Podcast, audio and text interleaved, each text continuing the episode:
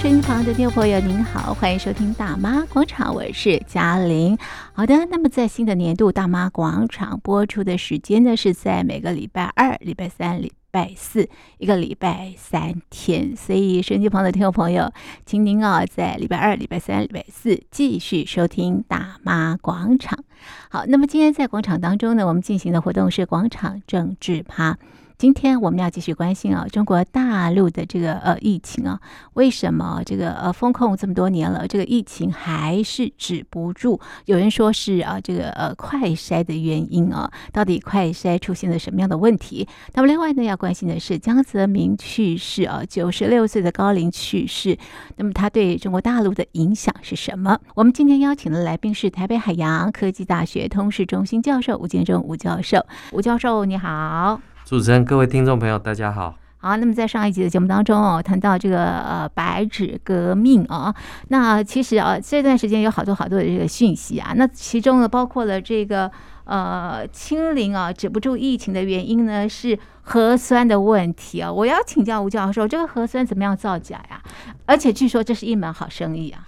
呃，我想在这个过去的一段时间里面。哦这个嗯，其实各国的这个防疫之道，基本上都是采取这个呃，施打疫苗，嗯嗯嗯，然后再辅以不管是这个 PCR 是，或者是这个呃快筛，好，大陆称之为这个呃核酸跟这个抗原的这个检测是。那我们知道，在这个呃嗯这个中共。呃，他的这个呃威权体制之下，最容易的方式就是把所有人全部抓去做核酸。嗯，嗯，那有病没病都全部抓去做核酸。嗯嗯，可是有病没病呢？原本没病的到现场去之后，可能也有病了，因为染疫了。因为染疫了，原本没病的被丢到方舱医院之后，还是染疫了。是，所以你就可以看到，就说。呃，中共其实，我当时在看的时候，其实我一直觉得他在做一件事情，什么事？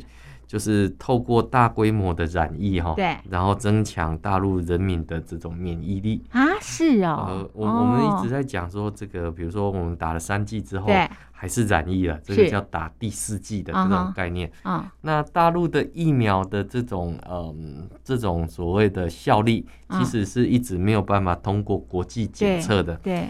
那大陆当然是希望能够把这个不管是科兴或国药，能够卖到国际里面去。对、uh。可是实际上面，它因为没有办法有科学的检证，嗯，所以一直卖不出去，uh. 也卖不好。是。那所以只能在中国大陆境内来做。做这样的一个嗯思考，嗯，那我们看到这个呃，如何能够检测这个呃是否有染疫的这种情况？那我们看到过去里面中共宣称它的这个呃核酸又快又便宜，是那又快又便宜的时候，其实在早期哈就已经被抓出来，就层出不穷的就是。第一个，你的核酸到底有没有做？嗯哼，哦、是还是只是列入数数据而已？嗯、是哦，那甚至于我到底我是要信这个快筛、嗯，还是要信核酸，核酸？那我到底是要信这个健康码，是、嗯、还是要信核酸的证明？嗯，因为这几个系统都没有被串联起来。嗯都是独立的，所以有些人他的健康码是阴性，可是 PCR 的结果是阳性，所以大白到家里来的时候就要把人就抓到方舱医院。天哪，是那这个可想而知，每天的这种是这种呃做核酸，嗯，就变成了一门好生意，而且这种公司越开越多，因为这全部都是吃政府的预算，预算是预算。那政府的预算当然又分中央的预算跟地方的预算。是。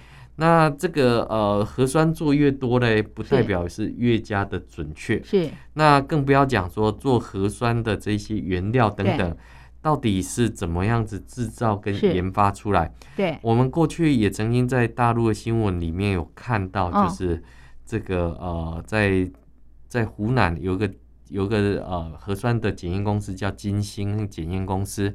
他就自己投递这个病毒，是让他的整个样本都染疫了。嗯哼，是。然后因为你染疫，对，所以你必须要再做，你到底是不是变成阴，哦，所以这就变成一门好生意。他自己造假，自己造假是。那类似的这个层出不穷。Uh huh、那甚至于我们也看到，就是说呃，这个核酸的这个产业链。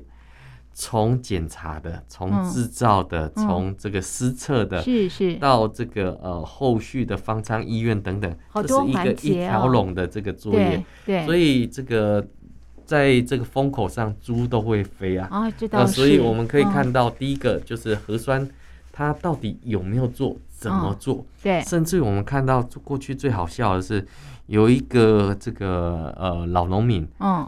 在这个河山西那边牧羊，他牧了一堆羊，对，然后就是有几个这个防疫人员就说你的羊染疫了，然后带回去做检测，是，然后做检测，然后就把羊带走了，是，这个老农夫就向这个记者哭诉，说有人抢他的羊，他的羊不见了，他的羊不见了，然后记者就去问了，是，然后那个书记就跑去跟他的老农夫讲，你的羊多少钱？我我赔给你哈。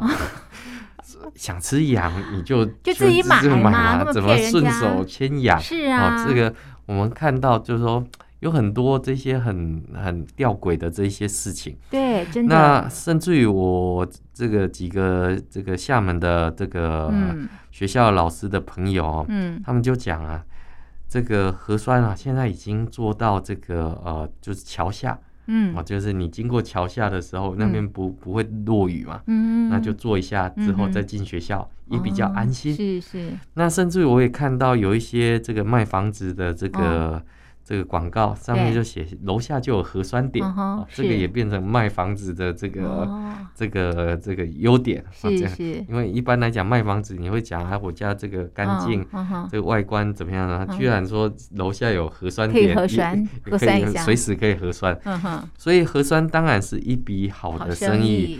所以你要看，就是说许多的地方政府，嗯，那他也知道做核酸是好生意啊，嗯，所以他就自己成立核酸公司，嗯，那我就自己来检查，自己卖啊，自己卖，自己检查，钱自己赚，自己赚啊，那我就可以决定我到底要有多少人。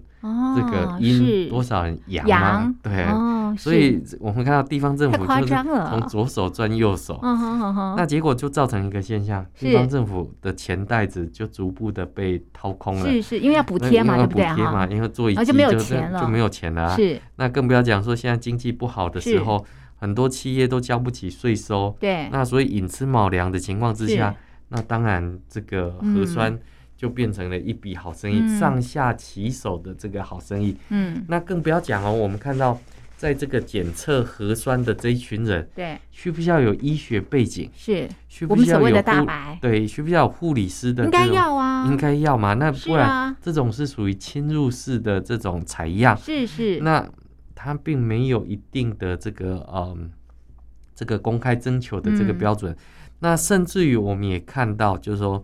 各地方当时就是希望这个志愿者哈，共青团志愿者希望能够出来支援这一些的工作，嗯，那把人抓去做核酸，嗯，也变成是一种公权力的这种展现，嗯，那甚至于在风控的时候，嗯，你能不能带谁去做核酸，嗯，能够去做这些物资的配给，嗯嗯，那也是一笔好生意，嗯嗯，所以我们在看就是说，呃，过去的呃三年时间。嗯中共瞎折腾的事情，就是把人抓去做核酸。核酸，照理来讲，如果中共具有强制力的话，应该是强制大部分的人去打疫苗才对。对。结果他花了很长的功夫，就是每天测核酸，天天测核酸。是。这个什么？我就听这个有儿歌是这样子说的：这个什么排队去酸酸，然后酸酸完了等饭饭，饭饭完了之后去排管管，管管完了之后心安安，然后这个这个大家一起排酸酸。天哪！你看这种用儿歌来做这种嗯洗脑，或者是这种嗯对于这个核酸的科学性。似乎在中国完全是被被滥用了，而且过去里面外界所质疑的是，你这些核酸公司有这个能力做这样的检测吗？你的这个核酸公司有这样的能力可以做去做这样的一个筛样？我们看到其实很多地方都有传出来，他们手上拿到的这个核酸管其实都是二次再利用，嗯、三次再利用，嗯，那这样的样本会干净吗？嗯，检验出来的结果会准吗？嗯、哼哼哼这个其实我们才看到，就是说，嗯、对于整个的这种发展来讲的话，嗯、其实到底是什么样的一个状态，嗯，或什么样的一个样貌，其实才是外界最为关注的一个重点。嗯，所以我们会看到这个呃，疫情期间。很多东西没有办法发大财，嗯，但是跟这个核酸有关的，核酸有关的全部都发大财。比如说什么莲花清瘟啊，然后这个呃钟南山所主导的这个防疫的这些物资等等，哦、完全大家就是在赚这种所谓的中共的防疫财的这种概念，嗯，嗯嗯那没有没有能力可以去打疫苗或不相信打疫苗的，只能自求多福。嗯因为我们看到，在这个呃检测核酸的过程当中，嗯、其实造成了这种人跟人之间的不信任，还有感染的这一些事宜，嗯，这个都已经是不是新闻了？嗯，但是呃，随着动态清零的这个新十条结束之后，嗯、那是不是呃大陆可以恢复到这种所谓的不要再做核酸的这种情况？嗯、可是我们看到现在的大陆民众现在在抢什么？在抢抗原，是。在抢药，嗯，那抗原就快筛，嗯，那现在也买不到快筛，嗯，也买不到合格的快筛的时候，对于哄抬价格的这一些厂商，又可以大赚一笔，哦，你看抢口罩的时候，他们也抢第一，然后抢这个核酸的时候，他们成立公司，而且这是特许的行业，你还不能允许一般的民间自己来成立，所以只能。公家发公家的财，嗯哼，那这个呃抗原或核酸这个呃快筛，嗯，其实你都可以看到，这中间都有很多利润在背后支撑，嗯哼，所以就可以看得出来，在在这两个的过程当中，里面其实。举国体制就要用举国体制来解这样的一个问题，嗯，所以我们现在看到的呃很多大陆的民众，因为过去的一段时间不正常，嗯，所以一直把不正常当做正常，所以就导致现在有一些快筛点被移除的时候，取消的时候，他们会有一种怅然若失，还要去找这个快筛点来确保自己的一个部分。那我我想这个都是害怕。被体制抛弃，嗯、所以要赶紧去做快筛，求取认证。嗯、那中共什么时候能够从做这种 PCR，嗯，回到做自己的快筛，嗯、也就求健康。嗯，因为像台湾人做 PCR，嗯，做快筛是为了求健康，嗯、不是害怕被体制这个。对啊，我们健康自我管理、啊，自我管理啊，是是。所以我觉得就是说，在心态上面来讲的话，其实共产体制是没有。比较优越，嗯、而且这个盲目之中造成了很多的投机主义，嗯、还有这种盲动主义，嗯、其实对于大陆的经济发展来讲是完全不健康的一个情况。哎、欸，不过这个习大大呢严厉打假打贪，为什么还会出现这种核酸造假的问题啊？还遍地开花嘞！大家都要赚钱。这个首先第一个哈，我们可以知道第一件事情就是过去里面，因为习近平要求要动态清零，对哪边的疫情大爆发，哪边的官帽子就要掉。所以怎么办呢？如果把这样的一个核酸交到其他人手上，那自己的官帽子可能恐怕也要掉。是是。所以各地方就自己的官帽自己护，自己护。所以就是做到什么情况呢？我自己做核酸，我自己可以决定这个数据，可以决定这个结果。是。所以就。不会掉官帽子的一个一个情况，因为数据都我写的，数据我写的啊，我写今天验十个，今天验一百个，对，这个收入就有差别啊，是是，然后分红的时候就会有有这个差别，是，那完全不谁也不去管到底这个嗯，就是国家的财政还能不能够负担得下去，能不能管得了这个地方的这些财政能不能下去？我举个例子，比如说。像海南，嗯，这个呃，我们知道之前有所谓的恒大烂尾楼的事件，嗯嗯、没错，那结果海南就出了一个呃这个条文哈，他就要求、哦、你如果要买新的地的话，必须要帮我解决恒大的烂尾楼，对也就是说你要盖新的楼盘可以，但是你要把我这个恒大的这个旧的楼盘也要盖完，是，就是你要一起买走才可以。那当时大家都想，这个、呃、地方政府怎么这么卖力？后来想一想，不对啊，为什么？因为如果说他不卖出新的这些土地的话，他连自己的薪水都发不出来。哦、是，那这就可以说明，就是说大陆的钱袋子因为这个呃疫情的关系，因为上下交相贼的关系，逐逐步都都被掏空掉了，已经见底了，已经见底了，所以他必须要自寻生路。是。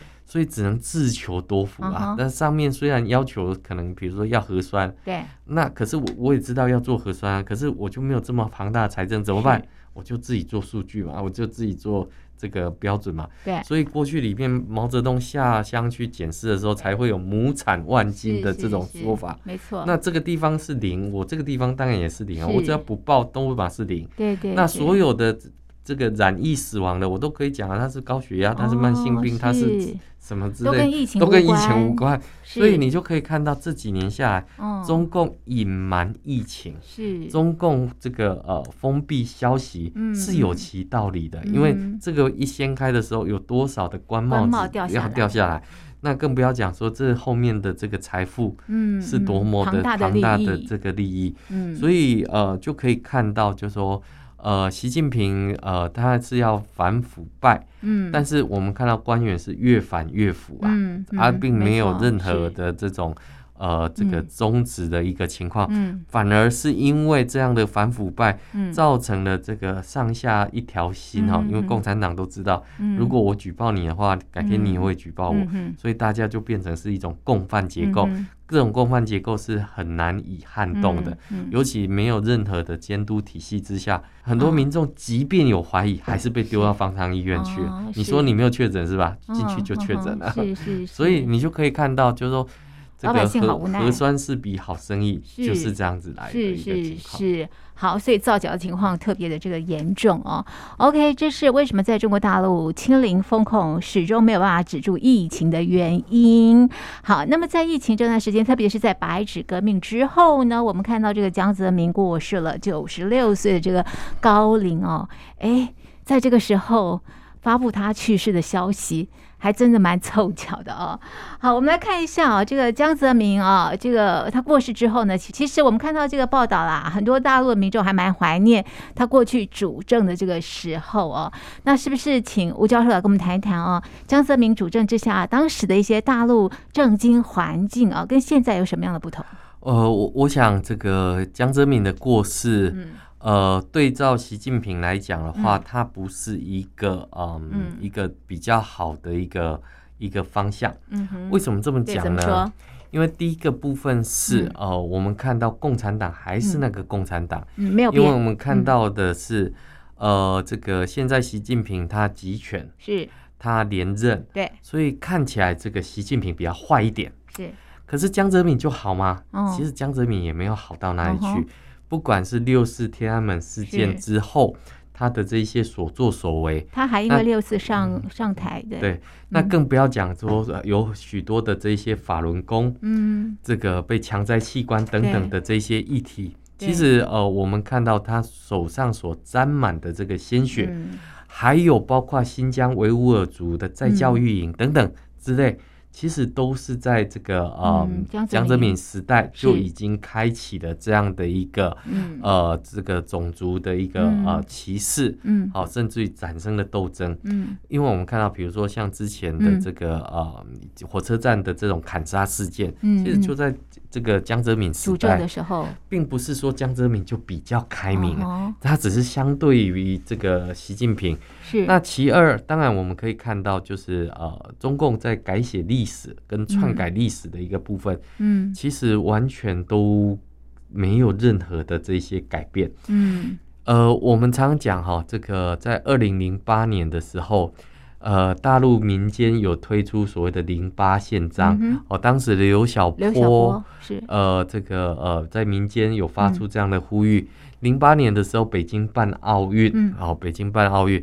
那姜是交给了胡锦涛，嗯，那江泽民交给胡锦涛的时候，其实后来的习近平是说他这个反腐败，嗯，而这个反腐败可以看到的是，好、嗯，可以看到的是，我到底是嗯这个反的是体制内的这些敌人，嗯，嗯。还是体制外的这些敌人，嗯，其实我们看到对这个江泽民来讲的话，嗯、外界觉得他比较真啊，他比较真。比如说他在这个开两会的时候，嗯、开这个这个这个共产党会议的时候，嗯、他会看着那个侦查的这个、嗯、这个服务生，嗯、看得入迷。他会喜欢在整个中国大陆各地方题字啊，啊，这个感觉起来他比较真。他然后又很喜欢讲英文，对对对，他比较喜欢这样子。可是对喜来讲的话，对比之下，喜就比较长，比较长。对，所以感觉起来好像这个这个江泽民比较好一些。嗯，其实我一点都不觉得哈，因为这个一相较比较之下，嗯，如果不是江所留下来的这种体制，嗯，那其接棒之后就变得更坏，嗯。而已。那所以我们可以看到，从过去里面改革开放之后，嗯、这个江泽民所带来的这一些腐败，嗯，纵然哈，纵然对习近平看起来也是腐败的一个情况，嗯，嗯，可是我们看到江的这个腐败的一个部分来讲，它不是。嗯，属于图利于自己的这种腐败，它是让整个体制一起腐败。嗯，比如说军队的腐败，嗯嗯，啊，军队可以经营夜总会，经营这个旅馆等等。是，那军队不能打仗。对。可是我们如果用现在的角度来看的话，解放军不能打仗，这对全世界是好的啦。是是。可是现在的习近平的解放军。虽然也不能打仗，可是整天耀武扬威，这对全世界是不好的。是是，嗯，我们看到在过去里面哈，这个呃许多民运人士或者是一些研究中国大陆人都会希望，在中国体制之内，是不是有可能会出现所谓的温和改良派？嗯哼，那我们看到在这个江的时期里面啊，这个啊好像有零这个。有一些反对的这个声音，嗯嗯、可是一个一个也是被镇压了。是。那到习的时代更不用讲了哈。那我们可以看到，温和改良派有没有出来？嗯，没有。嗯哼。其实我们看到，这是从江泽民之后，嗯、六四天安门事件之后，他怎么可能让温和改良派出来？嗯。在体党的体制里面，有没有那种改良的这个声音？嗯、没有的。从江的时期。到这个习近平，到习近平，其实这里面历经了三任的领导人，是完全没有让体制内。长出任何可以改变共产党，嗯、反而共产党改变了这个呃体制，嗯，变得更加的强化，变得更加的牢固。嗯，过去里面这个呃在江的时期里面，这种所谓的维稳等等，嗯，也都是存在的。嗯，只是到了习的时候，它因为有科技威权的这种加持，是，所以它变得更加的得心应手。对，对。那当然，因为呃在这个呃江浙时期里面，表现。现出那种可爱的气氛哈，所以很多国家都愿意跟中国来进行交往，是是误判了中国，误解了中共，所以才让现在很多西方国家尝到了苦头。是，所以习现在只是说，呃，在过去江的奠基之下，然后想要东升西降，想要这个呃，再也不要韬光养晦了。是，所以我们可以看到这两者之间呢，其实。呃，是因为做比较而成，好的。嗯、但是我们如果就个体看个体的时候，嗯、其实第三任领导人跟第五代领导人，嗯、他们的这些所作所为，并没有促进人类的这个、呃、共好发展，是。也没有提出对于中国大陆老百姓的民主，嗯，而反而对于这些人权的威迫，嗯，其实是更加的严重的，嗯，所以我们可以看到哈，就是说在两者之间。里面其实到底共产党哦，这个的这种体制，嗯、其实第三第这个习近平第三任之后，嗯，外界对于共产党来讲的话是很不这个嗯。接受的。嗯、可是我们也看到，呃，很多民众在这一次的疫情期间，嗯，哪怕是对共产党有再多的不满，嗯，可是因为体制内里面没有任何可以依靠的力量，可以妄议中央，所以他反而过来，他要去依赖中共中央的分配，嗯，更加的及时，更加的快一点，嗯、他也反而要去强化，要去依赖这个体制，嗯，所以这个体制就变得更加的强化，所以你就可以看到，就是说。在这个体制没有被打破之前，嗯、呃，我认为，呃，我不会讲说白纸运动是徒劳无功的，嗯、我也不会觉得说这一群年轻人走上街头是完全无效的，嗯，因为所有的集权里面，他如果被推翻的话，都是在一切无预期的情况之下，嗯、突然间被推翻掉。嗯、所以我们可以看到，对于将来讲话，嗯、其实在过去里面，他还面临着许多的这一些暗杀，嗯，或这一些的刺杀。为什么？因为老百姓不满嘛。嗯，对习近平来讲话，也是一样的一个状态。嗯、所以就可以看得出来，就是说，在这样的一个体制之下。其实你要怎么样子去做这样的一个思考，嗯，其实是会有这样的一个呃挑战跟这样的一个冲击的一个情况。所以中国共产党的这个体制不变，不管谁当家都是一样，都是一样的啊，只是那个程度不太一样。因为大家是透过比较来看起来，哎，习近平好像比江泽民更集权。对，其实习江泽民、胡温其实都都是都是相同的，对。好，哎，他过世了，九十六岁哈。是。那他担任这个中国大陆的这个领导人呢？你怎么样看到他主政时期的这个中国大陆？他对中国大陆有贡献吗？我觉得他对中国大陆不仅没有贡献，反而是一个很大的一个灾难啊！怎么说？为什么？为什么这么讲？嗯嗯，因为我们可以看到第一件事情，当然就是，嗯、呃，对于这个改革开放，对，他没有趁机会把这样的一个资本主义。或者是共产主义的优点跟缺点，来进一步的这个嗯去做铺平。对，在江泽民时期是有所谓的国退民进的这样的一个情况，但是这样的一个国退民进，哈，它其实是建立在一个腐败的一个过程，嗯，它并没有因此，嗯，然后回过头来去调整这样的一个体制，嗯嗯嗯，因为这个体制它其实是造成。这样的一个国退民进的一个呃效果，嗯，换句话说，其实这是共产党不得已的让步，不得不啊，不得不，是。他不是因为他觉得这样子做是对的，哦，而是因为老百姓真的是已经穷到没有东西吃，所以不得已要改革开放。那改革开放之后，接下来是不是就推进要进行民主？是，所以我们看到六四天安门的时候，所有大量的这个大学生。站出来，对，无情的坦克碾压了这一群大学生，没错。那你说这个江泽民，他在他本来应该要退休，他是在上海进行这个上海市委书记被拔擢到这样的地方，对，被邓小平，因为他听话嘛，是，因为他不会造反嘛，是，所以他就被拔擢下。来。嗯，所以他你在体制之内，对习近平来讲，你是个打工仔，你是来帮共产党打工的。可是我们必须要知道清楚的知道一件事情，就这个。哪怕是打工的，你也是加入这样的一个邪恶体制，嗯、你并没有去扭转或者去改变这样的一个情况。嗯，所以我们看到在江泽民执政时期，其实对应台湾就是李登辉时期。嗯、没错，李登辉把台湾从这种威权带向民主化。对、嗯，江泽民有吗？有完全没有。是，而且我们看到这中间破坏人权的这些情况是更加的严重。嗯哼，所以我们看到到处都有人要起诉江泽民啊。嗯，对。所以我们会看到，特别是法轮功。嗯，那当然我们会看到，就是说，呃，这些的指控。当然要有一些科学的这些验证，嗯、但有些东西是无风不起浪。那为什么这一群的这一群、嗯、呃练功的人，嗯、他们需要集体去抗议？